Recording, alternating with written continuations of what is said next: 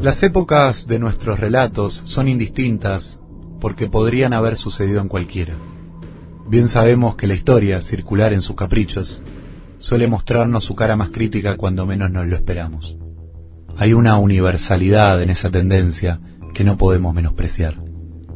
Lo que no es menor en nuestros relatos es el dónde. Lo que escucharán a continuación son todas historias del oeste, pero no del viejo oeste de esbeltos equinos y rebeldes vaqueros, no. Uno de personas como usted, o como yo, personas confinadas en el oeste de Buenos Aires, condenadas a sí mismas, a perderse y a encontrarse, a desesperarse y hallar la paz en los recovecos más inesperados. Bienvenidos, damas y caballeros, al Decamorón.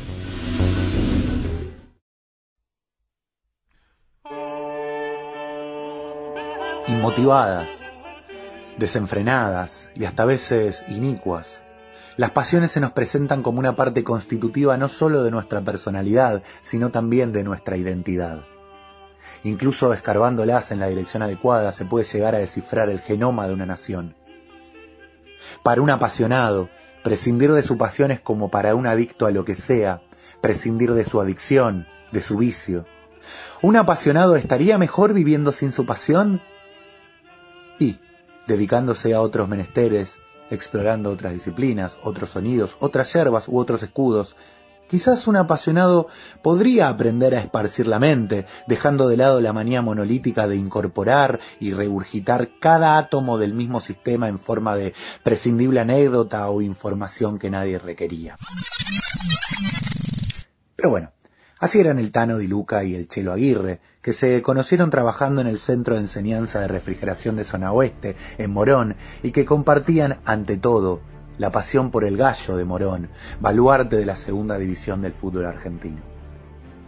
Ambos eran conocidos por sus constantes peleas. Fin de semana por medio, cuando iban a la cancha, eran protagonistas de alguna querella de menor o mayor trascendencia. La última había sido la semana anterior, luego de que uno de la barra de Ituzaingó les gritó pecho fríos. En líneas generales, los de Morón tienen una épica más bien temeraria y han ganado partidos sobre la hora, pero en este malintencionado caso el insulto iba teledirigido a que laburaban en el centro de enseñanza de refrigeración, información que algún gracioso había filtrado sin dudas para afectarlos. Por cierto, Chelo no era el apodo de Marcelo, Aguirre le decían así porque entonaba muy bien los graves, y en la cancha eso ayudaba a afinar los cantos de la tribuna alta. A raíz de esa inteligente disposición coral, comenzaron a llamarlo como el instrumento de cuerdas que vibra en frecuencias bajas dato menor, pero necesario para comunicar correctamente la identidad de nuestros personajes. Recuerden que el de hoy, al ser un cuento sobre las pasiones, es un cuento sobre la identidad. El caso es que el aislamiento obligatorio impidió que el fútbol comenzara en el 2020 en casi todos los rincones del mundo. Privados de una de las principales razones de su existencia y de su amistad, los dos fanáticos pasaron unas semanas de ansiedad y tristeza hasta que Teresa Teteca Fiero les acercó el dato de que se estaba jugando al fútbol en un país de Asia. Al principio el dúo se rió. Son del este, nosotros somos del oeste. Y, el resto eran todos chistes xenófobos, eh, no los replicaremos. Ese era el único que zafaba, en verdad. Pero bueno, al primigenio escepticismo lo continuó una desesperada hipótesis. Quizás podamos seguir esa liga y pasarla bien. Los dos amigos debatieron la cuestión en sendas videollamadas en las que se chicanearon inescrupulosamente. Entregados al placer del insulto, en cierto momento el bagaje cultural que acompañaba las apreciaciones comenzó a vaciarse y casi no tenían comentarios para hacer. Hasta que el Tano, a quien por cierto llamaban así porque había trabajado tres años en un puesto de libros en la Feria Permanente de Plaza Italia, se animó a preguntar, ¿cómo se llama amigo el país en que están jugando la pelota? El Chelo dudó al principio porque parecía que su hermano de Bataolas estaba enunciando una adivinanza o algo parecido, pero entendió que había llegado el momento de googlear. El país se llama Turkmenistán queda en Asia Central, eh, supongo que eso es entre los laterales y el 5 de contención, y limita al noroeste con Kazajstán, al norte y noreste con Uzbekistán, al suroeste con Irán, claro, justamente, los laterales irán y luego volverán para no dejar pagando a los centrales, al sureste con Afganistán y al oeste con el Mar Caspio, me gusta, me gusta. Me gusta. El Tano dudó, pero lo dijo. ¿Y qué onda los equipos? El Chelo, fiel a su instinto curioso y proactivo, comenzó a investigar y se dio cuenta de que todos los nombres de los equipos eran impronunciables salvo uno. El Energetic, un club bastante exitoso fundado en el 2015. En 2018 salimos campeones, dijo el Chelo, y el Tano se quedó en silencio. Pero no tenía la intención de que el eco del comentario de su amigo llenara de culpa la extensión vacía, no, no, no. Lo hizo sin querer, extrañado en su sentido de pertenencia.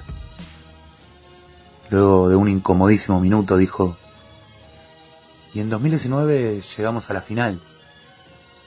Y, este año tenemos que ganar, carajo. Sí, mierda. Bueno, y así más o menos siguieron blasfemando, pero entregados a un amor ligeramente disímil al que sentían por el gallo. Un amor pasajero, una aventura que no eligieron, pero a la que se vieron arrojados. Así, motivados por la necesidad de ver una pelota rodar, los amigos armaron el grupo de WhatsApp y hoy se juntan por Zoom a alentar al Energetic. Por causa del aislamiento no se están agarrando las manos ni nada parecido. En el calor del hogar, los dos muchachos alientan, se conmueven, quizás se meten en alguna apuesta legal y suelen esperar con ansiedad divina al próximo rival de la Liga Yokari de Turkmenistán para, como buenos gallos, hacerlos pollo. ¿Lo